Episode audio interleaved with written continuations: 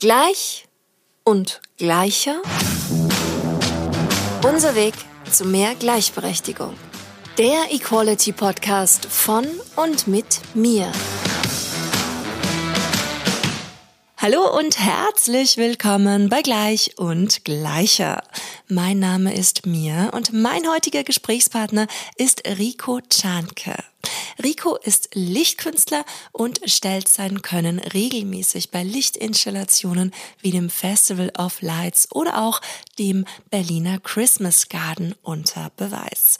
Rico, der auch nebenbei erwähnt ein guter Freund von mir ist, der erzählt mir, was er als Lichtphilosoph anstrebt, was es bedeutet, mit Licht zu arbeiten und wo sich Licht auf unsere Stimmung besonders stark auswirkt und welche evolutionäre Bedeutung Licht hat. Wir sprechen aber nicht nur über Licht, wir sprechen natürlich auch über Gerechtigkeit und warum es richtig wichtig ist, sich gegenseitig mit Respekt zu behandeln und auch immer auf die Umstände zu schauen, in denen wir uns befinden und die uns sozusagen Gott oder Göttinnen gegeben sind. Und wir sprechen auch darüber, wie die DDR im Speziellen im Schulsport damit umgegangen ist. Wir reden generell auch über die DDR und über Ricos Vergangenheit und über ganz, ganz, ganz vieles mehr. Aber das könnt ihr jetzt gleich selbst nachhören.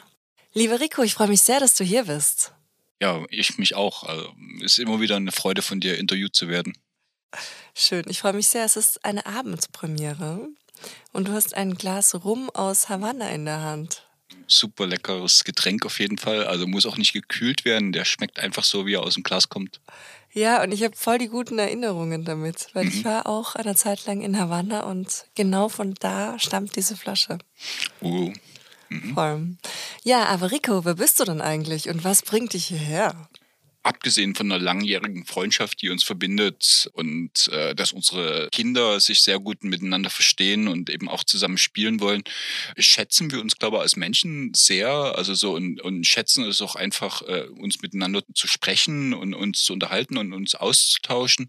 Und es ist natürlich ein extra Bonus, äh, von dir ab und zu interviewt zu werden. Also ich schätze die sehr, diese Interviewsituation, weil man sich dann selbst so konzentriert. Also so und eben dieses, was man so so über den Abend hinweg zu dahin labert, so auf den Punkt zu sprechen, möchte ich mich bei dir bedanken, dass du das immer wieder geschafft hast, mich dazu zu bringen, mich so zu komprimieren auf zehn Minuten. Ja, sehr gern, sehr gern. Jetzt haben wir ein bisschen länger Zeit und das ist ja auch das Schöne, hm. dass wir ein bisschen ins Philosophieren kommen hm. können. Hm. Mein absolutes Herzensthema. Aber die Menschen wissen immer noch nicht genau, mit wem sie es zu tun haben, Rico. Hm. Wie würdest du dich definieren? Naja, also ich mich selbst empfinde, also wenn ich mich jetzt so jemandem Fremden vorstelle, irgendwie, ich bin Lichtkünstler. Also ich arbeite, also Licht ist mein Medium und äh, ich habe halt herausgefunden, dass Licht glücklich macht. Eigentlich nicht Licht, sondern Farbe glücklich macht. Und ich beobachte das halt, äh, wie das funktioniert und habe halt das Glück, dass eben auch aktiv beeinflussen zu können, also nicht bloß passiver Gast irgendwie zu sein, sondern eben auch die Fähigkeiten erlernt zu haben, das zu verwenden, aber tatsächlich mit der Absicht, Menschen glücklich zu machen. Also in der Philosophie, also Philosophie äh, ist ja das schöne Denken und ich bin sozusagen Lichtphilosoph, also der Licht dazu verwendet, um eben wirklich einfach so dieses Lächeln zu erzeugen, dass Menschen in einem Raum sich befinden mit einer verbesserten Aufenthaltsqualität. Wenn die Umgebung schön ist, werden die Gespräche auch besser. Das ist sozusagen als Lichtphilosoph, äh, was ich anstrebe. Es hat einen technischen Aspekt. Jede Sekunde, jede Minute, die man sich mit Licht beschäftigt, ist eine gute Minute. Das ist jetzt, äh, selbst wenn man seine Wohnung jetzt irgendwie schöner macht. Und ich habe das eben ein bisschen mehr professionalisiert. Also so, das hat eben diesen technischen Aspekt, dass man eben die modernen Mittel kennen muss, um eben so Effekte zu erzielen. Wenn gutes Licht da ist, ist es wie guter Sound, eben nur anders.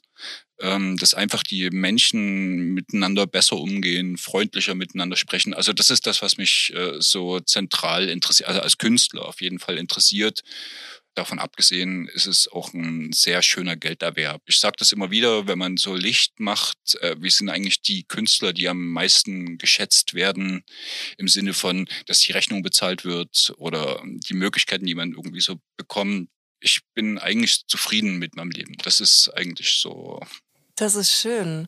Und was mir gerade bewusst wird in unserer letzten Folge, die letzten Mittwoch erschienen ist, bei Gleich und Gleicher, da hatte ich auch einen Künstler, aber einen Urban Contemporary Artist. Und das war auch ein super schönes, sehr tiefgründiges, berührendes für mich Gespräch. Und ja, wieder eine schöne andere Sichtweise und Perspektive auf die Kunst hier zu bekommen. Das ist sehr, sehr wertvoll. Genau, also ich kann das wirklich jedem nur empfehlen, sich mit Licht zu beschäftigen, weil das gut für die Seele ist. Also, also das kennt jeder, wenn er in die Sonne geht, dass es ihm einfach jetzt besser geht. So. Und jetzt, wenn man mit Licht arbeitet, äh, ist es eben so etwas, das ist wie gut kochen zu können. Weil das macht einen selber glücklich, das macht eben die Familie glücklich oder Freunde, die man mit einlädt.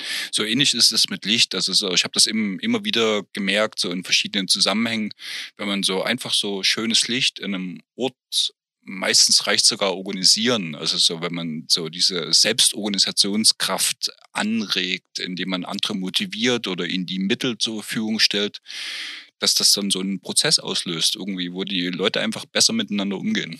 Mhm, mh, voll, ich kann das nur total bestätigen. Mir ist Licht auch irrsinnig wichtig. Du kennst unsere Wohnung. Mhm. Und ich kann nicht genug von diesen bunten Lampen haben, wo ich alle Regenbogenspektren einstellen kann, weil dann kann ich das Licht auch meiner Stimmung anpassen. Ganz oft in der Früh halte ich das überhaupt nicht aus, so grelles Licht zu haben. Ich muss ja mhm. jetzt im Winter immer im Dunkeln aufstehen. Mhm. Und da ist es herrlich, wenn mich dann erstmal so ein warmes, rotes Badezimmer wach macht und nicht so ein grelles, weißes Licht. Genau. Mehr oder weniger die Technologie begann eigentlich mit, also die Fähigkeit des Menschen, Licht zu machen, also die Dunkelheit zu durchbrechen. Also nicht mehr irgendwie wie jetzt im Winter 16 Uhr ins Bett gehen zu müssen, weil man nichts mehr sieht zu Hause, sondern sich einen Ort schaffen zu können, in dem man einfach nur was sehen kann und sich nicht in die Finger beißt beim Essen, weil man das gar nicht bemerkt. Es ist der Kern der Zivilisation. Also auch der elektrische Strom hat als Lichtstrom begonnen. Also das ist der Grund, warum ursprünglich äh, Kabel verlegt wurden für elektrischen Strom, damit die Leute es einfach nur hell hatten. Nach wie vor ist das Licht äh, eine Kerntechnologie. Also ich rede gar nicht über die künstlerisch-ästhetischen Aspekte. Also so alleine unsere Fähigkeit, dass wir in Räumen leben können ohne dass eben Sonnenlicht hereinfällt und ohne dass eben eine, eine Flamme alles verrußt. So, das ist der Kern so der modernen Zivilisation. Also alles andere ist irgendwie danach gekommen. Das ist schon mal abgesehen davon, dass es einfach schön ist und elegant ist und irgendwie fetzig ist man sollte das auch, wenn man das historisch betrachtet, kann man das sehen, äh, so dass dieses Enlightenment, also die Erleuchtung, ein Kern unserer modernen Zivilisation ist. Also so, dass wir eben nicht mehr gezwungen sind, den Sonnenverlauf, unseren Lebensverlauf anzupassen, sondern jenseits davon uns bewegen zu können. Das ist schon genau das, was die letzten 150 Jahre passiert ist. Ich bin sogar der Meinung, wir sind sozusagen den nächsten Schritt schon weitergegangen. Es geht inzwischen nicht mehr um Licht, sondern es geht um Farbe. Also, dass man eben Licht, also einfach nur Helligkeit jetzt aufsplitten kann in verschiedene Farben und Farben ist, sind Gefühle. Und dass wir in der Lage sind, per Knopfdruck bestimmte Atmosphären einfach so zu erzeugen, unterscheidet uns massiv vom Urmenschen. So, ich würde sogar noch einen Schritt weiter gehen, weil eigentlich, also wenn man jetzt mal rein so physiologisch davon spricht, also so wir verfügen über zwei verschiedene Arten von Lichtwahrnehmung. Also unsere Augen haben zwei Zäpfchen und Stäbchen, also zwei Arten von, wie man Licht sieht. Das eine ist äh, das Farbsehen, dass man eben so eben Sensoren hat für die Rot, Grün, Blau, für verschiedene Farben.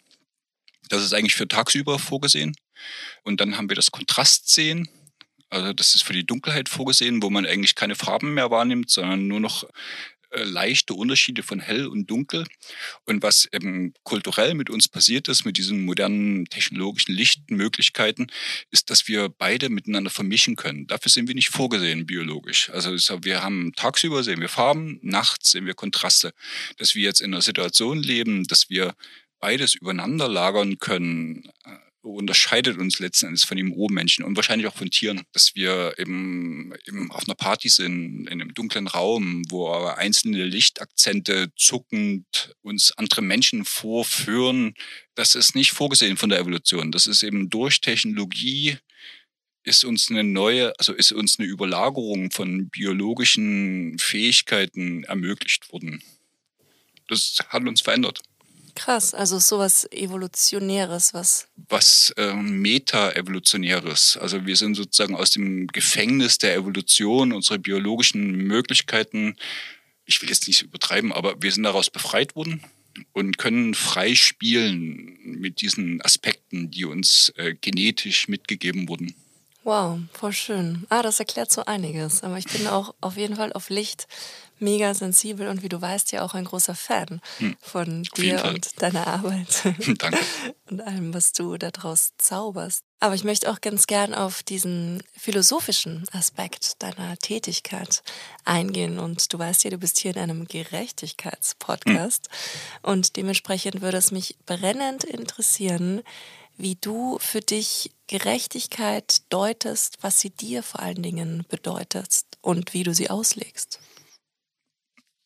Ja, es hat auf jeden Fall einen privaten Aspekt, also im Gerechtigkeit im persönlichen Verhalten. Wenn zwei Kinder sich streiten, wie man diesen Konflikt auflöst, oder jetzt auch Erwachsene, wenn die irgendwie in einem Konflikt sich befinden, äh, dass man äh, die Gerechtigkeit als Maßstab also jetzt gar nicht philosophisch, sondern einfach hm, versucht, so ein gleiches Verhältnis herzustellen.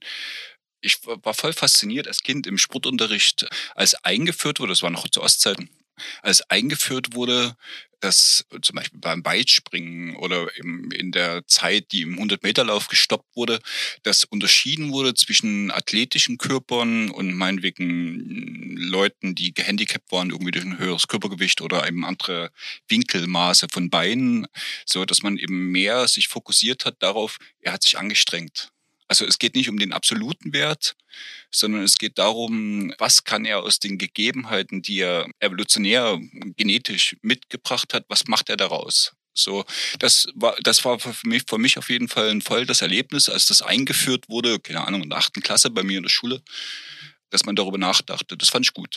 Also, voll der faire Gedanke. Voll der, voll der faire Gedanke. Also Fairness, also wenn es um gerecht Fairness, ja genau, das ist ja letztendlich das gleiche Wort dass eben sozusagen sich so eine Schulkonferenz im Bildungsministerium darüber nachgedacht hat und das äh, in irgendeiner Form manifestiert hat, fand ich gut. So, das war auf jeden Fall ein, hm, ich will nicht sagen Erweckungserlebnis, aber es war auf jeden Fall etwas, was mir bis heute im Kopf ist und was mir bis heute in meinem, in meiner subjektiven Gerechtigkeitsvorstellung eine große Rolle spielt, dass man bei Gerechtigkeit immer auf die Umstände einfach schauen muss, sollte wenn man wirklich Gerechtigkeit erzielen muss. Also weil wir alle mit dem gleichen Maß gemessen werden, werden alle ungerecht behandelt. Das war das, was der Sportlehrer damals zu uns sagte. Also so, wenn wir alle gleich behandeln, behandeln wir alle ungerecht.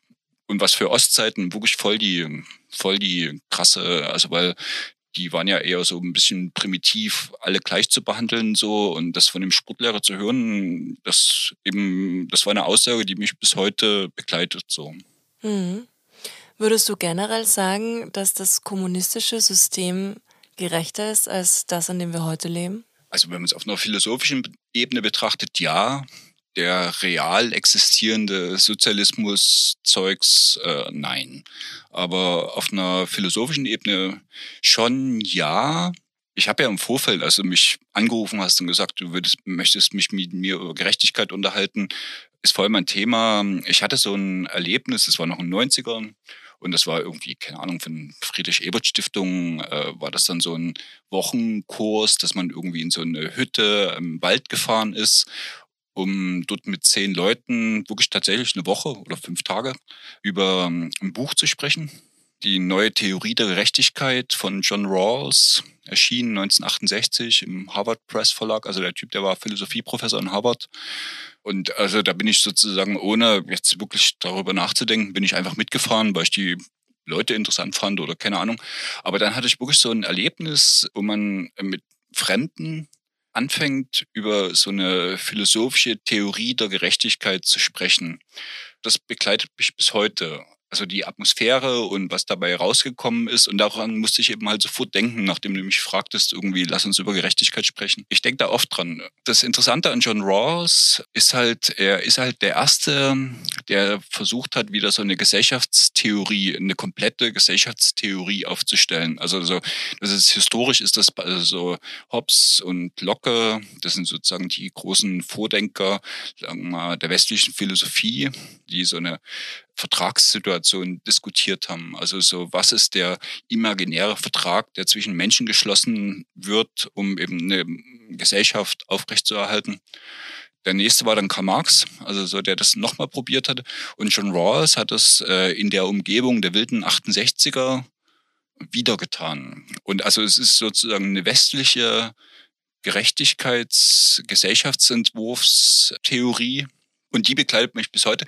Ich habe dann interessanterweise, weil ich habe damals noch, das war in den 90ern, habe ich als Journalist gearbeitet und ich bin dem begegnet, dem John Rawls im Nachhinein, Kurt Biedenkopf, der war damals so der äh, Ministerpräsident von Sachsen und der war also erstaunlicherweise äh, voll erfolgreich in Sachsen. Also in dem kommunistischen Sachsen oder postkommunistischen Sachsen kommt so ein konservativer Wessi an und entwirft so ein neues Gesellschaftsmodell und das hat er nicht im Fernsehen gesagt, aber man hat das sozusagen in Hintergrundgesprächen dann so mitbekommen.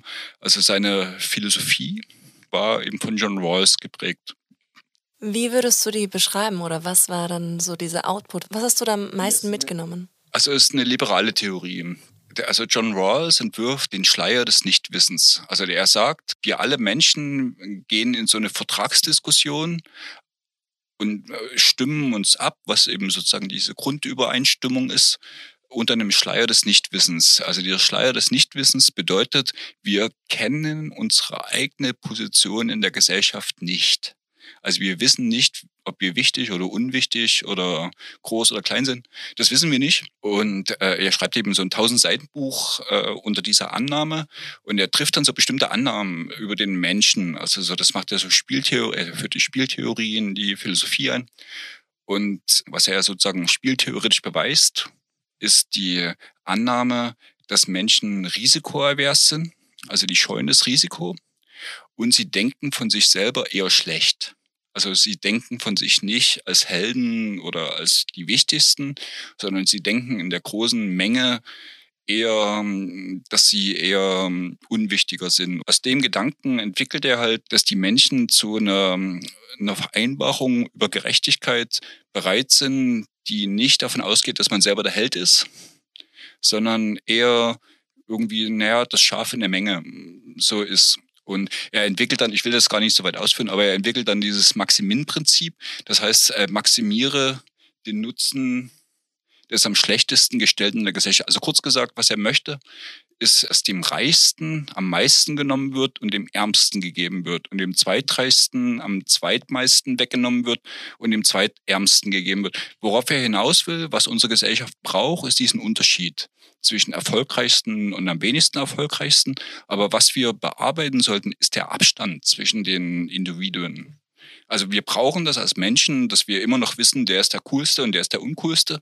Aber wir sollten den finanziellen Wohlstandsabstand zwischen den Individuen reduzieren. Also wir sollten dieses Bedürfnis danach, der Tollste zu sein, respektieren, weil es eine Triebfeder unserer Gesellschaft ist. Aber wir sollten eine Gerechtigkeit einführen, die jetzt rein finanziell die Unterschiede nivelliert. Und das hat mich auf jeden Fall geprägt. Also so, dass man das akzeptiert, dass Menschen verschieden sind und dass wir das auch brauchen zur Weiterentwicklung. Aber gleichzeitig sollten wir aufpassen, dass diese Unterschiede, die eben aufklaffen zwischen dem hm, Pförtner oder Cleaner irgendwie in einem Büro und zum Geschäftsführer. Das ist in Ordnung, das ist notwendig, aber wir sollten aufpassen, dass es nicht so weit auseinanderklafft. Hm, hm. Ich habe gestern erst einen Vortrag, einen Impulsvortrag zu empathischer Führung gehört, wo es auch genau darum ging, egal was die Menschen für eine gesellschaftliche Stellung haben und egal ob es die Reinigungskraft ist oder die Führungsposition, die ein Mensch innehat, dass wir uns ihm alle mit Respekt behandeln sollten, ganz egal, welche Ebene das ist. Und dieses wirtschaftliche und genau diesen Coolness oder Nicht-Coolness-Faktor, der uns ja irgendwie so Gott oder Göttinnen geben erscheint, den eben dahingehend auszublenden die schönsten Blumen wachsen auf dem Mist. Ne? Also so, also das ist, ähm, also man sollte sozusagen diese vorgefertigten Stereotypen darüber, was wertvoll ist und was wertlos ist, ständig hinterfragen. Und wenn man das mit offenen Augen tut, bekommt man so viel. Also man verliert nichts dadurch, äh, indem man. Äh ja, voll, voll. Ich habe ja auch die Philosophie, dass jeder Mensch da draußen eine tolle Geschichte zu erzählen hat. Jeder, einfach jeder und, und jeder Einzelne. Und jeder Alle. Einzelne irgendetwas besser kann als ich. Ja, total, total. Und das ist eben genau, bei mir ist es jetzt so meine Aufgabe, dass ich sage, ich möchte genau all diesen Menschen immer eine Bühne geben und diese Geschichten hören und das erlebe ich ganz oft jetzt auch hier in diesem Podcast, dass dann Menschen zu mir sagen, nein, ach, ich kann das nicht. Aber wirklich ganz, ganz tolle, extrem gebildete, hochqualifizierte in meinen Augen Menschen für so ein Gespräch, die dann eben sagen, so nein, nein, ich kann das nicht. Und das ist jetzt so ein bisschen das Ding, worauf ich mich, glaube ich, auch schon die letzten 15 Jahre spezialisiert habe, um genau mit diesen Menschen Gespräche zu führen, weil ich das auch einfach sonst mega schade finde, wenn sowas nie aufgezeichnet wird und da so viel wertvolles Wissen unter Anführungszeichen dann verloren ginge. Mhm. Und so dieses, mhm. egal wer und was, immer dieser gegenseitige Respekt, im besten Fall auch eine Liebe, aber erstmal so Respekt, die Grundform von allem okay, sein zu lassen. Genau, also äh, Respekt ist auf jeden Fall und das überschreitet ja auch den Rahmen des Menschlichen. Also so, dass äh, so, wenn wir sozusagen uns und die Tiere also, oder die anderen Lebewesen betrachtet, ist das genau dieser Respektraum. Du bist ja sozusagen in deiner in deinem Verhalten noch viel radikaler als ich. Also so, weil ich esse Fleisch und du bist ja äh, sozusagen, also lehnst das ja ab also ohne irgendwie penetrant zu sein, das muss man dir wirklich zugestehen. Jenseits davon, also dazu kann ich gerne auch noch ein paar Worte verlieren irgendwie, ne, zu dem ganzen Thema. Aber ähm, der Respekt, doch, lass mich kurz dazu ausholen. Also, Los geht's. Äh, äh, Schweine sind das Leitfossil, um menschliche Fossilien zu finden. Also Menschen haben immer mit Schweinen zusammengelegt und Schweineknochen sind länger haltbar, also die, die werden sozusagen nicht so schnell von Witterungsbedingungen zerstört. Also wenn man sozusagen einen äh, Menschenknochen, also die Lucy, also archäologische Knochen findet, findet man die immer, man findet immer zuerst Schweineknochen. Echt? Und dann, und dann geht man, sucht man weiter und dann findet man, wenn man Glück hat, findet man dann Menschenknochen. Ah, also Menschen haben immer mit Schweinen zusammengelebt. Also ich bin der Meinung, also so, wir haben schon immer in einer symbiotischen Beziehung miteinander gelebt. Hast du mal eine Beziehung zum Schwein aufbauen können? Ja, doch schon mehrfach. Das war eigentlich, das stand am Anfang bei mir, also jetzt jenseits des Wissenschafts, also ich habe mich danach damit beschäftigt, dass ich so das Gefühl hatte, mit Wildschwein war das, dass wir so eine gedankliche Verbindung hatten. Also ich habe verstanden, ich habe, äh, wir haben im Wald gezeltet irgendwie und dann war so ein Schwein, also eine Bache, die eben so äh, aggressiv posierend vor mir erschienen.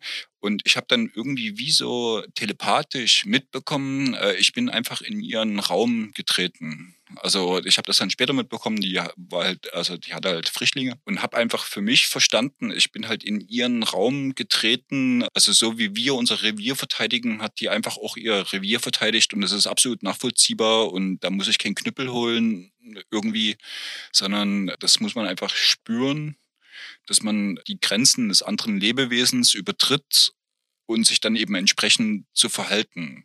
Das einfach so aus Mitmenschlichkeit ist ja in dem Fall nicht, also Mitgeschöpflichkeit respektieren. Voll so eine Einfühlsamkeit. Ja, ich finde ja Schweine auch irrsinnig interessant. Ich habe auch mal eine Erfahrung mit einem Schwein machen dürfen, als ich auf den Philippinen ein Hilfsprojekt realisiert habe und ja, da kam ein Schwein in mein Leben und mir ist zum ersten Mal bewusst geworden, einfach wie krass ähnlich Schweine auch Menschen vom Aussehen her sind, weil es ist die gleiche hm. Hautfarbe, es ist so hm. mehr oder weniger diese gleiche Gesichtsform und die sind ja auch so reinlich und die sind so intelligent. Absolut. Und es ist einfach nur so ein krasser Wahnsinn, wie wir diese Tiere quälen und vergewaltigen und töten und ja, gerade wenn man einmal so eine persönliche Erfahrung mit einem Schwein, egal ob es ein wildlebendes ist oder ein domestiziertes Schwein, ich weiß, ich will mit Schweinen auch zusammenleben, so in meiner Zukunft. Ich möchte gerne ein Schwein bei mir zu Hause haben. Hm. Einfach eins retten oder am besten so viele wie möglich retten und mit denen gemeinsam naja, leben. Ich meine, also ich denke schon, dass Schweine genauso so fiese Idioten sind, wie es Menschen auch sind. So wie es das Spektrum bei Menschen gibt zwischen Mutter Teresa und Hitler, gibt es das wahrscheinlich bei Schweinen ganz genauso. Ja, gut, das gibt es bei Hunden und bei Katzen und bei, bei allen Lebewesen gibt es das so. Die, es ist ja auch bei Kindern so. Ich frage mich immer, ob, äh, weil man, man, spricht ja irgendwie, das ist so ein schöner deutscher Begriff, der innere Schweinehund. Ne? Ich frage mich, ob Hunde den inneren Mensch, das innere Menschenschwein haben oder Schweine den inneren Hunde, Hundemenschen. Also ja, ich versuche das zum Beispiel auch. Gleich wie ich eine geschlechtergerechte Sprache praktiziere, möchte ich auch Tiere nicht verletzen. Also hm. du isst wie ein Schwein oder hm. Hm. das versuche ich wirklich zu hm. vermeiden, weil das ist einfach so gemein. Und es gibt ja so viele Redewendungen, die wir hm, verwenden. Richtig. Hm. Oder du Esel, so du dummer Hund. Nein, das, das möchte ich nicht hören in meinem Umfeld. Da hm. weise ich alle sehr, sehr liebevoll darauf hin, ohne natürlich jemanden Gen zu verurteilen, weil die Gedanken habe ich auch nicht seit immer, sondern erst seitdem ich da so ein bisschen reflektierter dran gehe. War das bevor denn du an, begonnen hast, Kinder zu bekommen? Also hast du da, ach nee, du hast ja auf jeden Fall immer eine enge Beziehung zu Tieren gehabt, ne? Ja, ich hatte immer eine sehr enge Beziehung zu Tieren und ich weiß nicht, ob das jetzt im Zusammenhang mit meinem Muttersein steht. Es kann gut sein, weil das hat ja bei mir irrsinnig viel Bewusstseinsbildung ausgelöst. Bei mir auch. Ja, weil wir sitzen hier, ich zitiere ihn sehr oft im Podcast, einen super überfüllten Kleiderschrank. Ja, ich habe einen riesen, riesen, riesengroßen CO2-Abdruck schon in meinem Leben verursacht und hatte halt dieses gesamte Bewusstsein auch, worum es jetzt hier geht, dass alles miteinander verbunden ist, egal ob es Klimagerechtigkeit, Gleichstellung oder im Tierschutz ist das alles ist für mich eben Gerechtigkeit und ich glaube, hm. es ist für niemanden zu spät, weil hm. bei mir hat es halt auch 30 hm. Jahre gedauert, bis mir irgendwas bewusst wurde. Was ich immer wieder mal zitiere, also muss ich mir sozusagen letzten Endes selber vorhalten, aber immer gerade wenn, wenn ich mit Menschen zusammenkomme, die sich rücksichtslos gegenüber Tieren verhalten, es gibt so eine Hindu-Vorstellung, dass wenn man stirbt, dass man über eine Brücke schreitet und währenddessen angestarrt worden, wird von allen Tieren, die wegen dir getötet wurden. Also, dass man sozusagen wie so ein Canossa-Gang, bevor man irgendwie ins nächste Leben kommt, dass man sich dem aussetzen muss, also den Blicken aussetzen muss von denen, die vor dir sterben mussten für dein Wohlbefinden. Das ist mehr als eine intellektuelle Spielerei, wenn man das erwähnt, weil ich merke, selbst die krassesten äh, gedankenlosesten Mitmenschen, die sich so respektlos der Schöpfung gegenüber äußern, in dem Moment anfangen nachzudenken. Also sozusagen diese Vorstellung, dass man irgendwann nochmal damit konfrontiert wird, mit jeder einzelnen Fliege, die man erschlagen hat oder mit jedem einzelnen Huhn, was man irgendwie gedankenlos äh, als gefrier getrocknete Suppe irgendwie, die man aufkocht, in sich reinschlürft also ich bin dazu bereit, das zu respektieren, dass das alles so seinen Preis hat. Also sozusagen Bequemlichkeit und Genuss hat möglicherweise seinen Preis. Ich werde es rausfinden. Aber jedes Mal, wenn ich das schildere, merke ich, wie so ein selbstreflektierendes Zurückzucken entsteht. Ich mache das nie irgendwie, um irgendjemanden zu belehren, sondern wirklich, wenn sich jemand so richtig maßlos verhält irgendwie. Und ich merke, dass die Vorstellung, also weil wir haben alle Angst vorm Tod. Ja, wirklich? Ich glaube, ich habe keine Angst vorm Tod. Oder ich sage es oh. nicht, ich glaube, hm. sondern ich habe keine Angst vorm Tod. Ich habe echt keine Angst zu sterben und ich weiß, das ist hm. so ein un, also so ein omnipräsentes Ding. Hm. Manchmal freue ich mich sogar drauf. Also ohne, dass ich jetzt irgendwie Selbstmordgedanken habe. Aber also gerade so, wenn auch jemand aus dem Leben gerissen wird oder wenn sich auch ein Tod abzeichnet, dann freue ich mich immer drauf, dass ich auch irgendwann mal dort sein werde, wo das Wesen hingegangen ist. Und auch generell so diese Angebundenheit und Spiritualität, weil ich bin ganz fest davon überzeugt, dass wir nicht menschliche Wesen sind, die hin und wieder eine spirituelle Erfahrung machen, sondern dass wir spirituelle Wesen sind, die eine menschliche Erfahrung hm. machen. Mhm. Und ich finde, das macht diese ganze Existenz einfach viel größer. Und für mich ist das halt hier ein Abschnitt meiner Existenz, gleich wie mein Leben jetzt hier in Jahren auch Abschnitte hat. Stanislav Lem hat das als Utilitarisierung des Todes bezeichnet. Stanislav Lem ist ein polnischer Science-Fiction-Autor, weltberühmt, äh, ist gestorben, ist vor, vor zehn Jahren ungefähr. Unglaublichste Science-Fiction, also so Stanislav Lem, da könnte man äh, zehn Podcasts füllen irgendwie dazu. Aber er hat äh, ein Buch geschrieben, also er hat das sozusagen auch die Autorenschaft verweigert, also hat sozusagen einem anderen Autor, Horst Aspernikus, einem Historiker, der den Holocaust untersucht hat, in den Mund gelegt. Also so, und die Theorie von ihm lautet, dass der Narzissmus die tertiäre Utilitarisierung des Todes gewesen sein soll. Also die primäre Utilitarisierung war das, was die, sagen wir mal, christlichen oder Religionen praktiziert haben, zu sagen, es gibt zwei entscheidende Punkte im Leben, das ist die Geburt und der Tod. Und dein Verhalten vor dem Tod bestimmt halt, wie du nach dem Tod äh, leben wirst. Also so, das war die primäre Utilitarisierung, also so, dass man ein bestimmtes menschliches Verhalten erzwungen hat vor dem Tod, damit man im Nachleben irgendwas Tolles erlebt. Das wurde dann so, so, so Nietzsches Zeiten, also im 19. Jahrhundert, wurde das sozusagen aufgehoben durch eine sekundäre Utilitarisierung des Todes. Also so die Behauptung lautete, weil es nach dem Tod nichts mehr gibt, muss man alles, was man jemals erleben will, vor dem Tod erleben. Also das führte sozusagen zu unserer westlichen Dekadenz, kurz gesagt. Und das war sein Punkt, äh, dass er sagt, dass die Nazis eine tertiäre Utilitarisierung benutzt haben in so einer Welt, die Menschen daran zu erinnern, dass sie sterblich sind. Also so, und wir können dir jederzeit dieses Leben nehmen. Erzwingen wir wieder ein Verhalten im Leben drin. Also das ist so in der literarischen, literarisch-philosophischen Form hat er das so verarbeitet. Äh, das fand, das hat mich sehr zum ein dünnes Buch, also so äh, kann man fix nachblättern irgendwie, lohnt sich. Aber dieser Tod, den wir sozusagen verdrängen, ist ein Machtmittel. Also so ist, ist der Kern von Macht, äh, indem man äh, den Punkt des Todes kontrolliert in irgendeiner Form, kann man Verhalten von Menschen zu seinen Lebzeiten erzwingen. Das hat, war auch so ein Erweckungs-, also so ähnlich wie John Rawls, war ähnlich äh, einflussreich irgendwie in meiner Wahrnehmung. Hm, hm. Also ich glaube, der Tod ist einfach auch generell ein, ein wichtiges und in unserer Gesellschaft extrem tabuisiertes Thema. Ich hatte ja. tatsächlich hier auch schon eine Palliativcare-Fachfrau, hm. die mit mir über die Gerechtigkeit des Todes gesprochen hat. Auch das war eine sehr, sehr interessante, persönliche, tiefgehende und für mich irrsinnig inspirierende, augenöffnende Folge am Ende auch. Weil ich glaube, dass das halt super wichtig ist, weil er konfrontiert uns einfach alle. So dieser Spruch, das einzige sichere am Leben ist der Tod. Hm. Ja, wir kennen ihn. Aber es ist halt so. Und was ich auch zum Beispiel super spannend finde, worüber ich erst vor kurzem nachgedacht habe, ist so dieses Leben, bevor du geboren wirst. Weil ich ja selbst hm. zwei Kinder bekommen mhm. habe und ich weiß nicht, es klingt jetzt vielleicht verrückt, aber ich habe irgendwie versucht, in irgendeinem so wirren Moment meines Alltags, weil ich habe so ganz diffuse Gedanken, glaube ich auch, mich daran zurückerinnern, wie das war, als ich bei meiner Mama im Bauch war. Mhm. Und so jedes Leben beginnt in diesem Mutterleib. Ich habe vor allem auch über diese Beziehung zwischen Müttern und Kindern nachgedacht. Und darüber irgendwie, dass es halt auch dann wieder so ein Teil ist, der verschwindet. Die Erinnerung meinst du?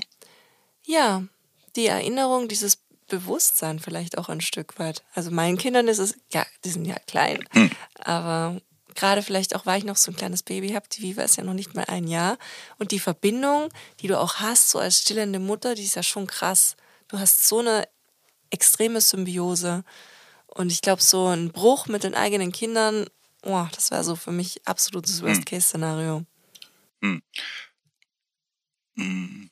Naja, ich denke, dass wir sozusagen, also unsere Kinder sind auch befreundet, ne? Also die sitzen gerade nebenan und spielen miteinander. so voll der Genuss, also so. Aber ähm, dass wir, ähm, ich weiß nicht, wie das früher gewesen ist genau, aber dass wir unseren Kindern nicht so eine Dankbarkeit uns gegenüber aufzwingen, dass wir sie jetzt zur Welt gebracht, also dass wir ihnen das nie ständig vorhalten. Irgendwie ja, oder dieses, du gehörst ja mir, du bist genau, ja meiner. Genau, dass so, wir das, das nicht tun. Genau, ja. dass wir das nicht tun. Also ist das Tor zu einer äh, anderen Welt also zu einer besseren Gesellschaft, weil die werden selber irgendwann, also spätestens wenn sie selber Eltern sind, werden sie ganz selbstverständlich diesen Gedanken erschließen. Also wir müssen das sozusagen nicht erzwingen, dass die uns dankbar gegenüber sind. Also mir ging es auf jeden Fall so, dass ich ein ganz anderes Verhältnis zu meinen Eltern bekommen habe. Die haben mich bekommen in einer ganz anderen Situation, als ich Kinder bekommen habe. Und darüber habe ich früher nie nachgedacht. Es beginnt halt, wenn man eben selber in diese Situation sich begibt oder begeben wird. Aber man muss, wenn, wenn das passiert, muss man einfach funktionieren. So, aber eben daraus nicht abzuleiten, dass irgendjemand jetzt zwanghaft dankbar sein muss und irgendwie auf jedes Kommando äh, wie ein gut dressierter, keine Ahnung, wie so ein gut dressierter Delfin in einem Delfinarium irgendwie dann reagieren muss, an das wir vor allem unsere Kinder auch nicht utilitaristisch als Altersversorgung und so weiter betrachten müssen. Also so, wir haben eben halt soziale Kontexte erschaffen, dass eben diese Abhängigkeit von den, also so wie die Kinder, wenn sie geboren werden, abhängig von uns sind, dass wir eben abhängig von den Kindern sind, dass sie uns versorgen, wenn wir alt sind, dass wir aus diesen utilitaristischen Zwängen uns herausentwickelt haben. Das ist ein zivilisatorischer Schritt, der wertvoll ist und wichtig und der uns auch zufrieden machen sollte mit unserem Leben, dass wir eben in geringeren Zwangsumständen leben können dürfen. Heute also wir sollten einfach aufpassen, unsere Kinder nicht zu Neurotikern zu erziehen, die irgendwie ständig irgendwie aufpassen, ob sie alles richtig machen. Wir unterhalten uns ja auch privat darüber, irgendwie, ob wir alles richtig machen und so hin und her. Also so, bei uns habe ich jetzt das Gefühl, dass wir uns das gelingt und dass wir auch glückliche, zufriedene Kinder haben. Und das ist ja eigentlich ein riesiger Genuss. Also so, also ich habe lieber so einen Freigeist, einen, einen sechsjährigen, fünfjährigen Freigeist um mich als irgendwie so ein Typ, der immer Angst vor mir hat, irgendwie, ne? Ja, auf jeden Fall, auf jeden Fall, das stimmt. Also Angst ist auf jeden Fall nicht das, was wir, äh, ist ja in Hierarchien sozusagen so ein Mittel, also das kennt bestimmt jeder aus dem Arbeitskontext, Angst als Druckmittel. Äh, und wenn uns das gelingt, äh, die Angst, also Angst ist ein natürlicher Impuls, der eben auch aus der Evolution entstand, weil wir eben nicht als Krone der Schöpfung entstanden sind, sondern irgendwo in der Mitte. So, also so, es gab welche, die wir gefressen haben und es gab aber auch welche, die uns gefressen haben. Daher stammt unsere Angst. Und uns ist es gelungen, diese Nemesis zu töten. Also es waren übrigens die Tiger. Also die Tiger sind die Tiere, die die Menschen zum Fressen gern hatten.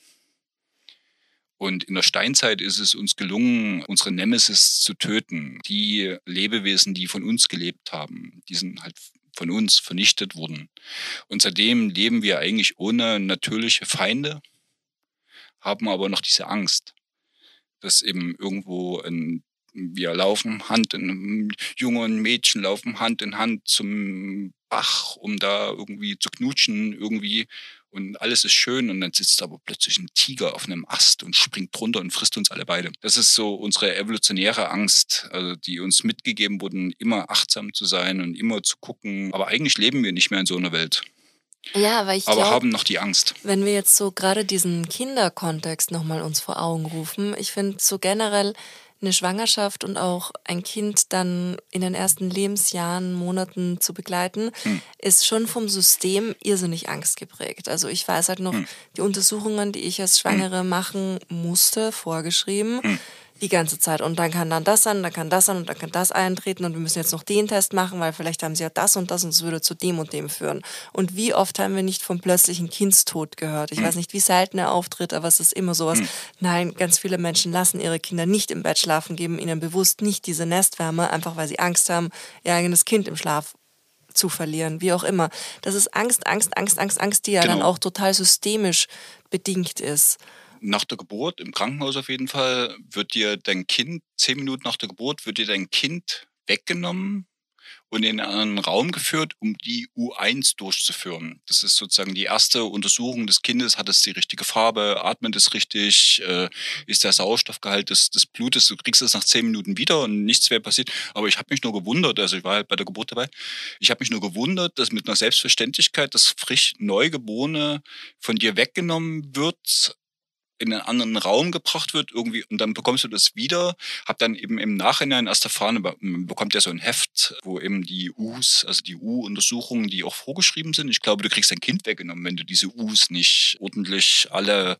Ja, ja, du kriegst auf jeden Fall Post, wenn du es hm. nicht machst rechtzeitig. Ich weiß nicht, was dann die Konsequenzen sind. Aber die sind, U1 beginnt halt zehn Minuten nach der Geburt. Das ist sozusagen der Kontext, in dem wir aufwachsen. Ja, voll. Und das ist eben schon ein sehr, sehr angstgetriebener. Ich hatte nämlich gerade erst heute mit einer schwangeren Freundin, die meine älteste Freundin ist, genau dieses Gespräch, wo sie mich dann auch um Rat gefragt hat, so wie machst du das? Und du hörst ja die ganze Zeit diese Horrorstories und wenn du dann hm. irgendwas irgendwie hast auch noch, dann geht's ja total los. Und dann hast du die schulmedizinische Hammerkeule, die sie dir dann anbieten, aber gleichzeitig sagen, okay, aber das und das und das sind die möglichen Nebenwirkungen. Das müssen sie sich halt auch immer bewusst machen. Und ich glaube, das ist generell ein Aspekt in unserer Gesellschaft, den ich kritisch betrachte. Klar, es ist wichtig, das im Bewusstsein zu haben, aber ich glaube trotzdem, Angst in dem Hinsicht und auch gerade diese Angstmache, hm, ziemlich schwierig. Naja, Angst ist sozusagen die Einsicht in das Notwendige für die Dummen. Also sozusagen, wenn wir jetzt alle aufgeklärt werden, irgendwie, äh, also, ach, keine Ahnung, ich, ich bin ja sozusagen in einem äh, autoritären Kontext groß geworden. Ja, Rico, erzähl erstmal, wie du groß geworden bist. Du hast ja eine sehr, sehr interessante Vergangenheit. Vor allen Dingen ein Aspekt, über den wir überhaupt noch nicht gesprochen haben, ist ja auch die Politik, die in deiner Familie und in deinem Leben auch nochmal verankert ist und ja, du hast mir vorhin erzählt, dein Name steht im Gründungsbuch der SPD. Genau, in dem Allgemeinen Deutschen Arbeiterverein, also den von Lassalle gegründeten Vorläufer der SPD. Also so, da sind 100 Namen auf der Gründungsurkunde drauf und Schandke steht da eben halt auch mit drauf. Krass. Genau, krass. und das war väterlicherseits, also der Kontext, in dem ich groß geworden bin, ist ein anderer, weil sowohl mütterlicherseits wie väterlicherseits ich mh, hm, aus einer Familie stamme, die 33 erstmal ins KZ geworfen wurden. Also das ist sozusagen mein Kontext. Also dass ich eben nicht mit diesem Täterkomplex, also als Deutscher jetzt, nicht mit diesem Täterkomplex groß geworden bin, dass irgendjemand irgendwie da irgendwas gemacht hat irgendwie und dann nie drüber geredet wird und äh, dann irgendwelche seltsamen Gedanken entstehen, sondern ich bin eigentlich immer mit diesem das ist gar nicht so formuliert worden. Also das ist jetzt meine, meine Aussprache im Nachhinein, aber das war bei uns eine Selbstverständlichkeit, dass wir einfach keine Nazis gewesen sind. Und eben letzten Endes ja unabhängig voneinander, mütterlicherseits wie väterlicherseits, also väterlicherseits waren eher so SPD-Leute. Also der Bruder meines Opas, der ist dann erstmal ins KZ gesteckt worden, weil er beim Reichsbanner Schwarz-Rot-Gold gewesen ist. Das war sozusagen die Kriegsveteranen ähm, aus dem Ersten Weltkrieg von SPD-Seite eigentlich die einzige große Kraft, die sich gegen die Nazis gewehrt hatte. Und dann sind im 33 sind im Prinzip erstmal alle abgeholt worden, die potenziell die Fähigkeit hatten, durch ihre Persönlichkeit oder durch ihre Geschichte diesen diktatorischen Anspruch einfach durch ihre Persönlichkeit irgendwie so aus oder gegenzuwirken. Die andere Seite war, waren Kommunisten so Reichstagsabgeordnete, also der Bruder meines Opas, der hat es wirklich überlebt der war von 33 bis 45 im KZ. Tatsächlich. Ja, ja, der, also der hat das auch überlebt. Also bis dahin, dass er, also ich will das jetzt nicht so flapsig sagen irgendwie, aber seine Karriere nach 45 basierte darauf, dass er die zwölf Jahre im äh, in verschiedenen KZs, also zum, auch unter anderem in Sachsenhausen. Also Sachsenhausen, ist ein KZ in Oranienburg, also ein KZ in der Nähe von Berlin und da sind so die Politiker eingesperrt worden. Also auch wenn die in Holland oder Frankreich, also die Länder, die die erobert hatten, da sind im Prinzip alle, die gefährlich waren, sind erstmal eingefangen worden und die sind dann nach Sachsenhausen gebracht worden. Also das war im Prinzip wie so ein Think Tank, linker Think Tank, antinazistischer Think Tank, wo Leute zusammengesperrt wurden weil die eben potenziell noch einen Wert hatten irgendwie. Und der war eben halt auch dort, also und der ist dann eben nach 45 ist er halt, er war dann äh, erstmal Wirtschaftsminister in Sachsen, dann später Minister für Schwerindustrie in der DDR. Aber der Kontext ist halt, dass eben, das ist so linke Biografien, also paneuropäische linke Biografien gibt, die im KZ geschmiedet wurden. Also weil man eben einfach dort zusammen eingesperrt gewesen ist, sich gegenseitig seine Sprache beigebracht hat also das haben die gemacht. Also die haben im KZ gesessen und haben sich gegenseitig ihre, hatten nichts außer ihrer Solidarität und haben sich gegenseitig ihre Sprachen beigebracht und haben sich ihre Bücher erzählt, die sie kannten. Und das war auf jeden Fall das Fundament seiner Karriere. Das führte dann dazu, also das ist trotzdem nicht so gut irgendwie, weil dann im Osten äh, wurde, also in der DDR, wurde dann unterschieden zwischen guten und schlechten Kommunisten. Also die guten Kommunisten waren die, die die zwölf Jahre in Moskau überlebt haben. Also und dort auch die Säuberung in Moskau überlebt haben. Das waren eben so Ulbricht-Leute. Und dann gab es eben Kommunisten, die eben nicht in der Sowjetunion gewesen, überlebt haben, sondern eben halt irgendwie in irgendeiner Form in westeuropäischen Ländern. Und das führte dann in den 50er Jahren, führte das dann zu so einem Konflikt, also de, den letzten Endes die sowjettreuen Kommunisten gewonnen haben. Also es gab in den 50er Jahren, das war nach, speziell nach dem 53er Volksaufstand im Osten wurde dieser Konflikt dann auch ausgetragen. Also so, weil das wurde dann sozusagen intern in den Kommunisten wurde das den Westkommunisten unterstellt, dass die eben sozusagen ihre liberalen Theorien nicht aufgegeben hätten und die wurden dann halt auch gesäubert. Das war der Kontext, mit dem ich groß geworden bin, antifaschistisch, aber gleichzeitig eben auch nicht, also nicht auf der Heldenseite so, ne? Also das führte bis dahin, mein Großvater, voll der krasse Typ. Also so, das ist der große Verlust meines Lebens, dass ich meinen Opa nie kennenlernen konnte. Also so, dass ich eben immer wieder nur in meinem Leben Menschen begegnet sind, also und das war wirklich unprovoziert von mir, haben mir Menschen von meinem Großvater erzählt, als eben total krassen Menschen, den die getroffen hatten. Und dann stellte sich im Verlauf des Gesprächs heraus, dass es mein Opa war. So, ne? Und also das führte dann dahin, er ist von der Stasi ermordet worden.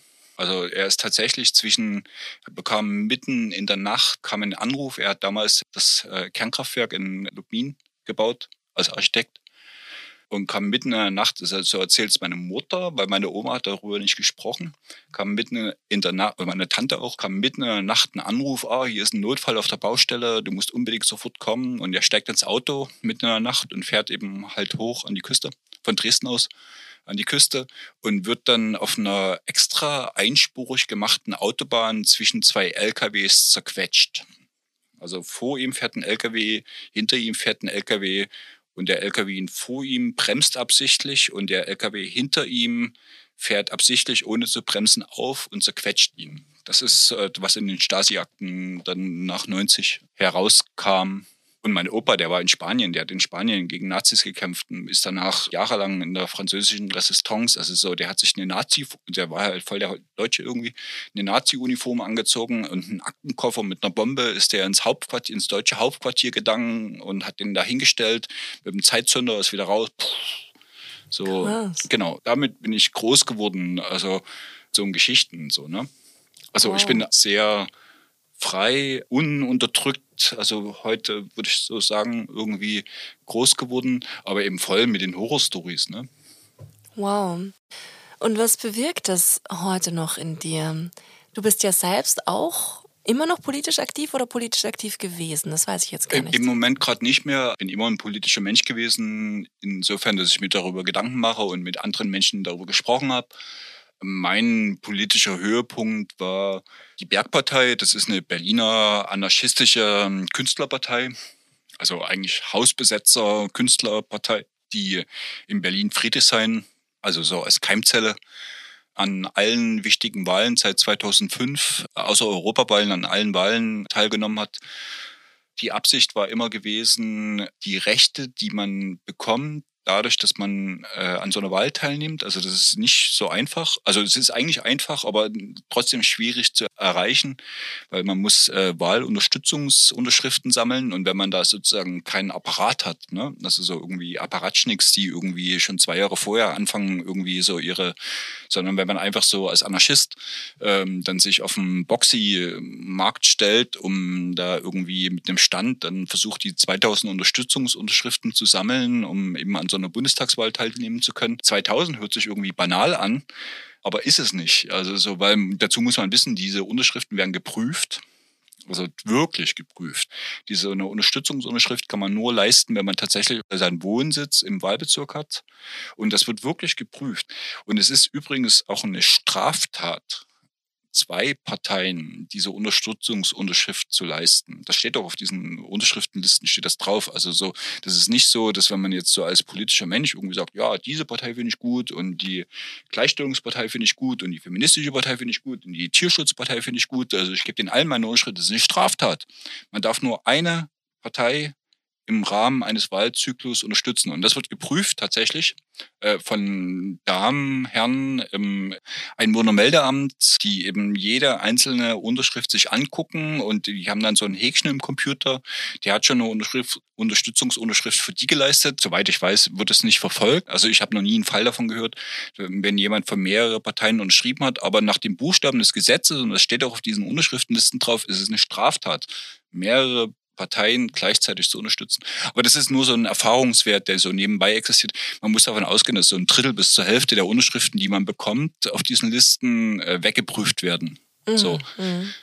Also man kann sagen, es ist gar nicht so einfach, so am demokratischen Prozess teilzunehmen. Also wir haben uns diese Aufgabe eben halt angenommen. Unsere Absicht ist halt gewesen, man bekommt halt bestimmte Rechte, wenn man an so einem Wahlkampf teilnimmt. Zum Beispiel, dass man seine Plakate an Straßenlaternen aufhängen kann und die Polizei darauf aufpassen muss. Also so, dass sie nicht irgendwie runtergerissen werden. Wir wollten eigentlich nur schönere Wahlplakate. Also anstatt diesen Typen mit Krawatten und Plüschen irgendwie, die da drauf sind, wollten wir einfach schönere Wahlplakate machen. Und äh, die Ursprungsabsicht ist gewesen, also wir machen diesen Prozess und dürfen diese Wahlplakate aufhängen.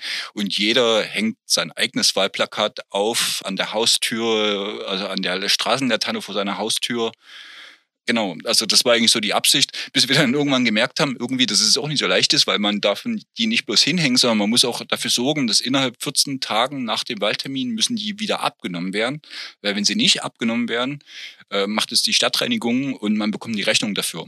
Wir haben wirklich viele Fehler gemacht, also so, die sich letzten Endes in Strafzahlungen manifestierten irgendwie. Also so, wir haben das alles geschafft, irgendwie so mit so Soli-Partys und sowas, also so das zu finanzieren. Aber jetzt am politischen Prozess teilzunehmen, äh, ist nicht so nicht so einfach jetzt so, ne? Also so, das ist, also gehört schon Bewusstsein dazu, ähm, um da, das ist auf jeden Fall das, was ich dabei gelernt habe, der größte politische Erfolg der Bergpartei, das war eine OECD-Wahlklage, äh, also so nachdem 2005, 2006 bei der Bundestagswahl hatten wir alle erforderlichen Unterschriften zusammen und sind dann vom Wahlprüfungsausschuss des Bundestages trotzdem nicht zugelassen worden zur Bundestagswahl, weil uns unterstellt wurde, dass keine ausreichende politische Absicht existiert. Und das haben die einfach so entschieden. So, und das fanden wir total doof, also so, dass die das einfach so dürfen, also dass die Parteien, die schon im Parlament sind, darüber entscheiden dürfen, wer gegen, gegen sie antritt. Und haben eben diese Wahlprüfung veranlasst und der ist entsprochen worden, also übrigens zusammen mit der APPD, also der autonomen Pogo-Partei Deutschlands, also so der, der Mutter aller sogenannten Spaßparteien. Das waren halt Punker aus Hannover, also die wichtigste Forderung, die die aufgestellt haben, war, ich bin großer Fan der APPD, da gibt es auch Filme dazu, also so, die sind wirklich besonders. Denn ihre wichtigste Forderung waren äh, öffentliche Bierbrunnen. Also so äh, mhm. sozusagen Brunnen, die einfach in der Stadt laufen, wo man mit, mit seinem Becher hingeht, um Bier zu trinken. So, das war denn ihre zentrale Forderung so, ne? Und mit denen zusammen haben wir eben tatsächlich so eine Wahlprüfungsklage äh, erfolgreich durchgezogen, der ist entsprochen worden, was dazu geführt hat, ich glaube 2005, 6 in dem Wahlzyklus waren 14 Parteien zugelassen zur Wahl. Bei der letzten Bundestagswahl sind es 64, nee, 56 gewesen, äh, die zugelassen wurden. Das ist der größte Erfolg, den die Bergpartei letzten Endes errungen hat. Also so, ansonsten haben wir immer die absolute Minderheit angestrebt. Äh, ja, also es, es ist Spaß, aber, aber Spaß kann auch Politik machen. Es ging immer darum, so eine Crew von Menschen zusammenzubekommen, die ähm, eigentlich oft ernüchtert waren. Also das waren eigentlich alles politische Menschen vorher, die irgendwie bei anderen Parteien sich aktiv beteiligt haben und irgendwie ernüchtert waren.